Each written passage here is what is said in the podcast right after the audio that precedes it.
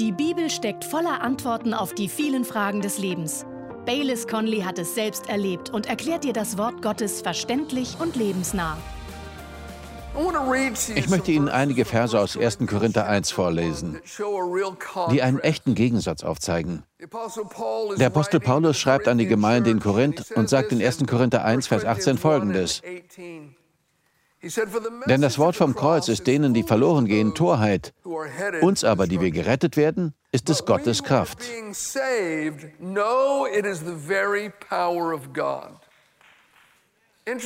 Ein interessanter Gegensatz. Die gleiche Botschaft wird gepredigt. Auf manche wird sie wie Torheit, aber andere erkennen sie als die Kraft Gottes selbst. Vers 23 im gleichen Kapitel.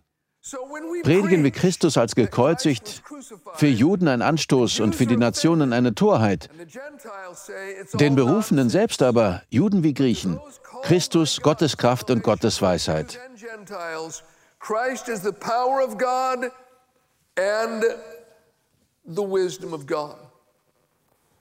Manche erkennen die Botschaft als Gottes Kraft.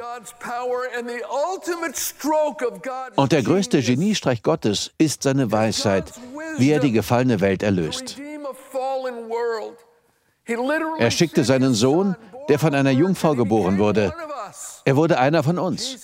Jesus kam auf diese Erde. Vorher kannte er keine Müdigkeit, doch jetzt weiß er, wie es ist, müde zu sein. Vorher kannte er keinen Hunger, Jetzt weiß er, wie es ist, Hunger zu haben. Er versteht Leiden. Er versteht Ablehnung. Er versteht Schmerz. Er versteht Verrat. Ganz persönlich, weil er einer von uns wurde. Und dann starb er an unserer Stelle. Welch ein Geniestreich. Das ist Gottes Weisheit, aber auch Gottes Kraft, uns in den Himmel und in eine Beziehung zu sich selbst zu bringen. Andere wiederum hören die gleiche Botschaft vom Kreuz und dem, was Jesus getan hat, und für sie ist es unsinnig, dumm und anstößig. Verstehen Sie, die gleiche Sonne, die Butter schmelzen lässt, härtet den Lehm. Und wie ein Mensch auf die Botschaft der Erlösung reagiert, hängt davon ab, zu wem er durch die Entscheidungen geworden ist, die er im Leben getroffen hat. Manche werden weicher, andere härter. Gerade gestern hörte ich noch einmal eine Predigt über einen jungen koreanischen Mann.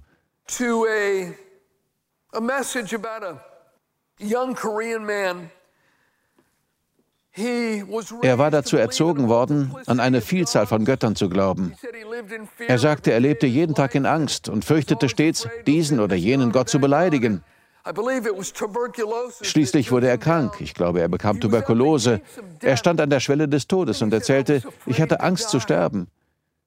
Ich wusste nicht, was dann mit mir passieren würde. Also rief ich zu dem einen Gott und bekam keine Antwort. Und zu einem zweiten und dritten Gott. Und die antworteten mir auch nicht.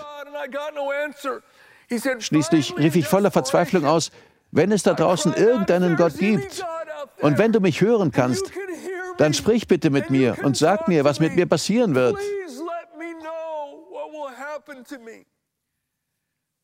Am nächsten Tag klopfte eine christliche Mitarbeiterin an seine Tür, kam in seine bescheidene kleine Einraumwohnung, erzählte ihm von Evangelium und er nahm die Botschaft demütig und froh an. And he humbly and gladly received the message. Die christliche Mitarbeiterin legte ihm die Hände auf, betete für ihn und er wurde wunderbar geheilt. Später wurde er der Pastor einer der einflussreichsten Gemeinden der Welt. Sogar mein Leben hat er stark beeinflusst. Als er die Botschaft vom Kreuz Jesu hörte, wurde sein Herz ganz weich und er war enorm dankbar. Im Gegensatz dazu wurde ich vor Jahren einmal gebeten, einen Mann in Laguna Beach zu besuchen und mit ihm über die Ewigkeit zu reden. Ein guter Freund von ihm hatte mich gebeten zu kommen und ich hatte mich bei ihm angekündigt. Ich kam zu dem Haus, einem sehr schönen Haus nah am Wasser. Er war im Endstadium einer tödlichen Krankheit.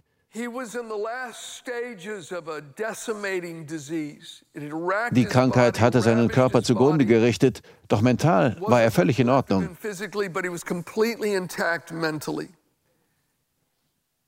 Ich wurde ins Haus gelassen. Es waren zwei sehr hübsche Mädchen dort. Eine von ihnen war seine Freundin. Wer die andere war, weiß ich nicht. Jedenfalls sagte ich ihm die gute Nachricht von Jesus. Ich sprach über das Kreuz Jesu und er antwortete, wissen Sie, wer ich bin? Ja, natürlich. Schauen Sie, ich war der Bassist in dieser Band. Das wusste ich schon vor meinem Besuch. Er war Bassist bei einer der berühmtesten US-Bands gewesen. Sie kennen sicher die Songs, wenn schon nicht dem Titel nach, dann doch aus den vielen Werbespots, für die sie in den letzten 20 Jahren verwendet wurden. Er sagte, ich war Bassist für diese Band. Wissen Sie, wer ich bin? Und er war beleidigt von der Botschaft, die ich ihm weitergegeben hatte. Ich wurde einfach so aus dem Haus komplimentiert. Er war nicht daran interessiert, noch mehr zu hören. Er lehnte die Botschaft durch und durch ab. Er hatte nur noch Tage zu leben, aber er war verhärtet und nahm die Botschaft nicht an. Sie erschien ihm dumm und beleidigend.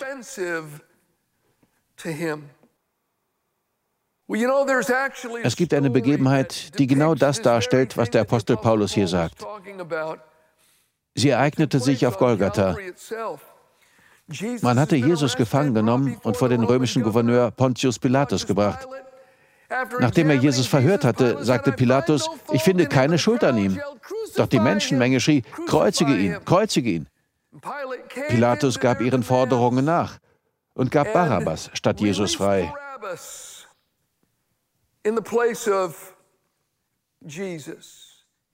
Er hatte angeboten, Jesus nach dem Auspeitschen freizulassen, doch seine Ankläger wollten, dass er stirbt. Barabbas war ein Mann, der zum Tod verurteilt worden war, weil er einen Aufstand angezettelt und einen Mord begangen hatte. Er tauschte den Platz mit Jesus. In Lukas 23, Verse 32 bis 33 lesen wir, es wurden aber auch zwei andere hingeführt, Übeltäter, um mit ihm hingerichtet zu werden. Und als sie an den Ort kamen, der Schädelstätte genannt wird, kreuzigten sie dort ihn und die Übeltäter, den einen zur Rechten, den anderen zur Linken. Dann gab es ein sehr aufschlussreiches Gespräch zwischen Jesus und den anderen beiden Verbrechern, die mit ihm gekreuzigt wurden. Es ist ein wenig ein Mikrokosmos der ganzen Welt und veranschaulicht das, wovon der Apostel Paulus sprach.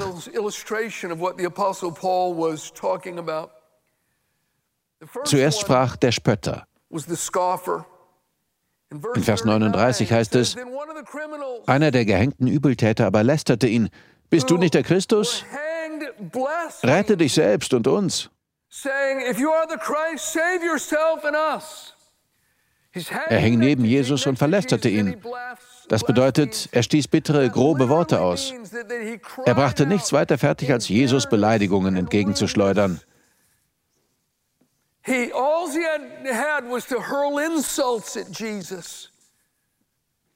Wenn du der Christus bist, Rette dich selbst und uns.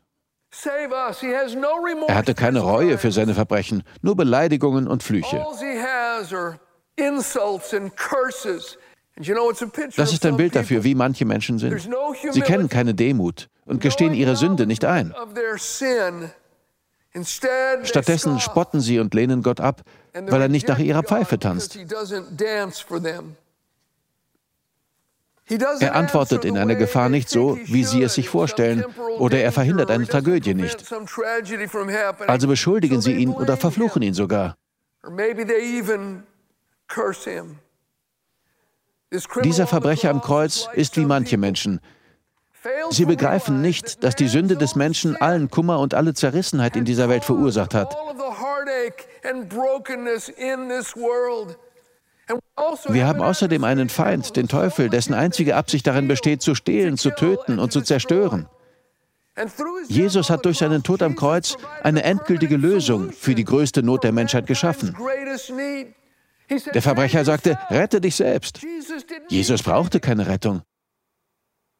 Aber die ganze Welt hatte Rettung nötig und genau das tat er am Kreuz. He was taking care of the greatest need of mankind. Der zweite Mann war der Dieb auf der anderen Seite, der Reumütige. In Vers 40 und 41 heißt es, der andere aber antwortete und wies ihn zurecht und sprach, auch du fürchtest Gott nicht, da du in demselben Gericht bist?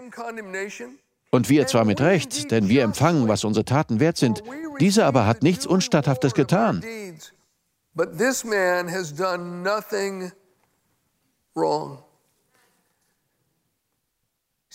Er sagte, du bist ebenfalls verurteilt, und wir haben die gerechte Strafe für unsere Taten erhalten.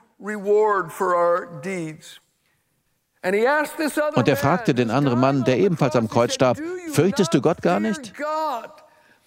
Hast du keine Angst, in eine Ewigkeit zu gehen, in der dir deine Sünden um den Hals hängen wie ein Mühlstein? Hast du keine Ehrfurcht vor Gott? Doch der andere Mann lästerte einfach weiter. Die Wahrheit ist, dass wir unsere Schuld eingestehen müssen, bevor wir freigesprochen werden können. Jesus sagte, tut Buße und glaubt an das Evangelium. Buße geht immer dem Glauben voraus.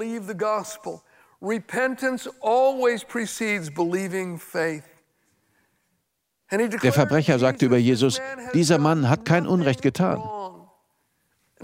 Jesus war das makellose Lamm. Er war das vollkommene Opfer. Er war der Gerechte, der für die Ungerechten starb.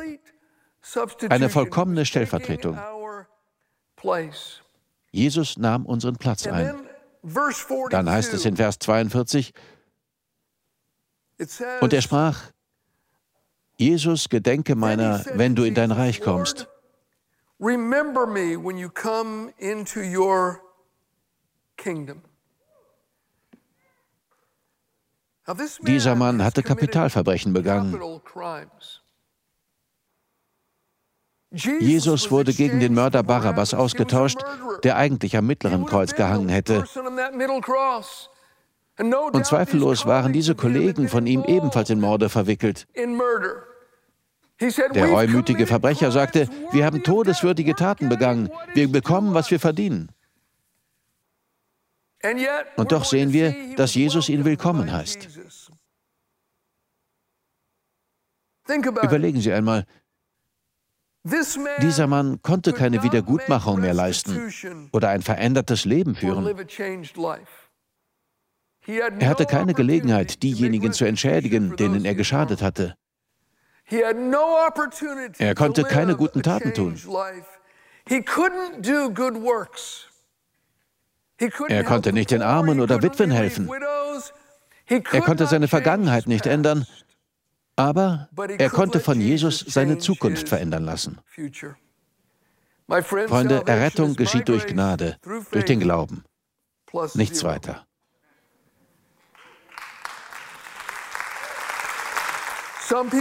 Manche Menschen haben große Schwierigkeiten mit Gottes Gnade. Meine Frau und ich haben eine Freundin. Sie leitete das US-Büro einer internationalen christlichen Organisation. Sie betreute das Fundraising hier in den USA und es war eine riesige Organisation. Sie leitete das ganze Büro allein. Einmal erzählte sie uns, dass sie mindestens 70 Stunden, manchmal 90 Stunden pro Woche arbeitete. Sie war ein enorm tatkräftiger Mensch und sehr kompetent. Ein Drittel oder mehr der Millionen Dollar an Spenden für die Organisation waren auf ihre Arbeit zurückzuführen. Sie tat so viel und war so kompetent, dass man gut drei oder vier Mitarbeiter gebraucht hätte, um ihr Arbeitspensum zu bewältigen. Sie steckte sehr viel Zeit in ihren Dienst. Aber sie arbeitete bis zur Erschöpfung. Janet und ich sprachen mit ihr und fragten sie, warum tust du das? Und sie öffnete sich uns und nannte uns den Grund, der ihr durchaus bewusst war. Sie erzählte von ihrer Kindheit und ihrer Erziehung. Sie sagte, meinem Vater konnte man nie etwas recht machen. Er war ein brutaler Mann. Ganz gleich, was wir taten, es war nie gut genug. Wir wohnten am Waldrand. Als kleines Mädchen ging ich eines Tages hinaus und räumte den Wald auf. Ich räumte alle Zweige und Äste und Blätter aus dem Wald. Dann holte ich meinen Vater. Ich führte ihn an der Hand in den Wald und sagte, Papa, schau mal, was ich gemacht habe. Aber er brummte nur, drehte sich um und ging zum Haus zurück. Alles, um nur ein Lächeln oder eine wohlwollende Geste von ihm zu bekommen. Ihr war klar, dass sie unbewusst Gedanken an ihren Vater auf Gott übertragen hatte. Nun arbeitete sie für eine christliche Organisation, opferte ihre Gesundheit, hatte keine Zeit für ein Privatleben, für eine Beziehung, für irgendetwas anderes, weil sie versuchte, sich Gottes Wohlwollen zu verdienen. Sie wollte sich verdienen, dass Gott sie anlächelt und liebt. Dann sprachen wir mit ihr über Gottes Gnade. Das war für sie ein harter Brocken, aber sie schaffte es. Es dauerte eine Weile, aber sie nahm die Wahrheit über Gottes Gnade an. Es zerriss die Ketten, in denen ihr Leben lag, und sie wurde frei.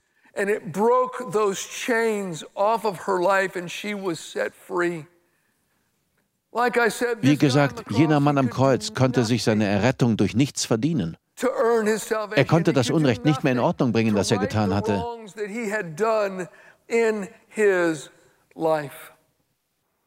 Und dann kommen wir zu Jesus, dem Retter.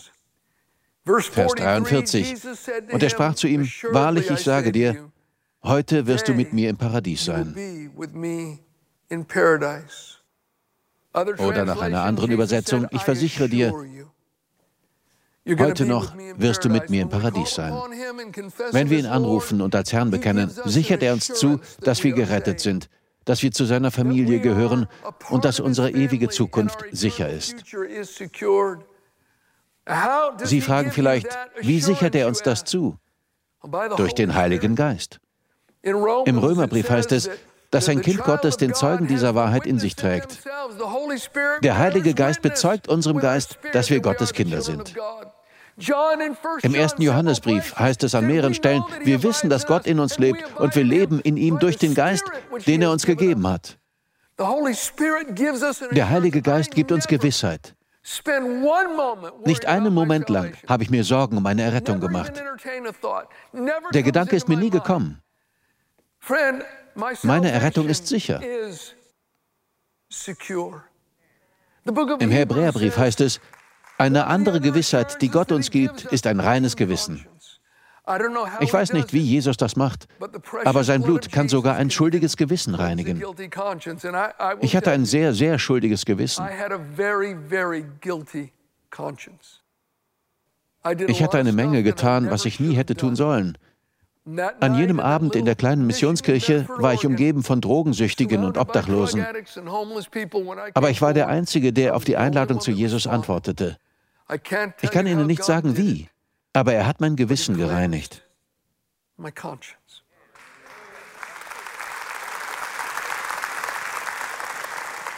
Und wie man so sagt, ist ein reines Gewissen ein sanftes Ruhekissen.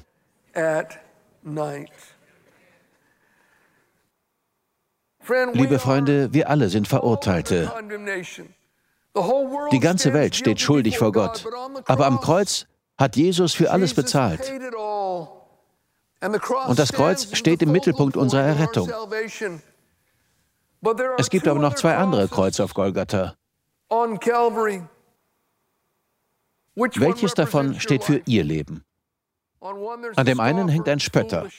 Es ist dumm, unsinnig, anstößig. Der andere sagt demütig, ich glaube an dich, Herr. Das ist wirklich nachdenkenswert. Pilatus hatte vor der Kreuzigung Jesu eine Tafel anfertigen und oben am Kreuz befestigen lassen. Darauf stand, der König der Juden. Und zwar auf Griechisch, Lateinisch und Hebräisch. Griechisch war die Sprache der Kunst und Philosophie. Latein war die Sprache der Macht und Eroberung. Hebräisch war die Sprache der Religion. Ich glaube, das sagt uns, dass der Mensch zwar viel erreichen und schöne Dinge erschaffen kann, doch selbst die Spitze seiner Kreativität und wissenschaftlichen Fähigkeiten wird ihn niemals retten.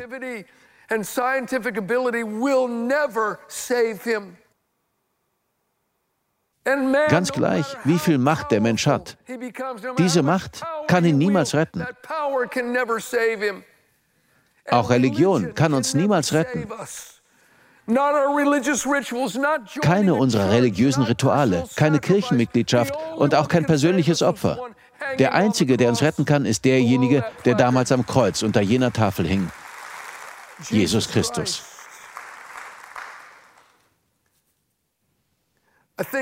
Ich muss über jenen Verbrecher am Kreuz nachdenken und über das, was er tat. Er war ja irgendwie mutig. Alle jüdischen Obersten waren gegen Jesus und sie waren lautstark. Die meisten Juden waren gegen Jesus. Pilatus war gegen Jesus. Die römischen Soldaten waren gegen Jesus. Der andere Verbrecher war gegen Jesus. Doch dieser Mann sagte, ich bin für dich, Jesus. Die Reichen und Berühmten und politisch Mächtigen sind mir egal. Jesus, ich entscheide mich für dich. Und das tat er vor den Augen all der anderen. Ich glaube, Gott hat diese Begebenheit für uns in die Bibel gesetzt. Ich schäme mich nicht für das Evangelium von Jesus Christus. Es ist Gottes Kraft zur Errettung für jeden, der glaubt. Zuerst für die Juden, aber auch für alle Nichtjuden. Danken wir Gott für das Kreuz Jesu Christi. Thank God for the cross of Jesus Christ. Ich möchte Sie jetzt fragen, vielleicht sitzen Sie draußen oder hier drinnen. Wenn Sie Ihr Leben noch nicht Jesus anvertraut haben, haben Sie eine Entscheidung zu treffen. Es gibt keinen Mittelweg. Jesus sagte, wer nicht mit mir sammelt, der zerstreut. Das ist eine Frage, bei der Sie nicht mit einem Fuß auf dem Anleger und einem Fuß auf dem Boot leben können. Wir müssen ganz dabei sein oder gar nicht. Jesus sagte, ich wünschte, ihr werdet heiß oder kalt, aber weil ihr lauwarm seid, werde ich euch ausspucken. Wir müssen ganz dabei sein. Wenn Sie Jesus noch nicht als Herrn und Retter angenommen haben, dann möchte ich Ihnen sagen, an dem Kreuz hat er Ihre Sünde getragen und den Preis für Sie bezahlt. Jesus paid the price for you. Ja, für Sie. Wir lesen weiter in der Geschichte. Als Jesus da zwischen Mittag und drei Uhr am Kreuz hing, verdunkelte sich plötzlich die Sonne und dann wurde es im ganzen Land finster. Jesus schrie, mein Gott, mein Gott, warum hast du mich verlassen? Diese Finsternis war eine symbolische Finsternis über der ganzen Menschheit. Jesus starb unter der Last unserer Sünde. Er bezahlte bereitwillig die Strafe und nahm sie auf sich und er starb am Kreuz. Nach drei Tagen und Nächten war die Forderung von Gottes ewiger Gerechtigkeit für immer erfüllt. Die Bibel sagt uns, was seit der Auferstehung Jesu gilt. Jeder, der das glaubt und Jesus mit dem Mund als Herrn bekennt, wird gerettet. Gott bringt diese Menschen dann in eine Beziehung zu sich. Das nennt man Errettung. Diesen besonderen Freitag, den wir feiern, nennen wir Karfreitag. In vielen anderen Ländern heißt er Heiliger Freitag. Auf Englisch nennt man ihn Guten Freitag. Doch an jenem Freitag fanden entsetzliche Dinge statt. Der Sohn Gottes wurde gefoltert. Der Sohn Gottes wurde verlästert und verleumdet. Der Sohn Gottes wurde ermordet. Was ist daran gut? Gut ist, was er durch sein Opfer erreicht hat. Er hat für unsere ewige Erlösung bezahlt. Danke, Jesus, dass du das getan hast.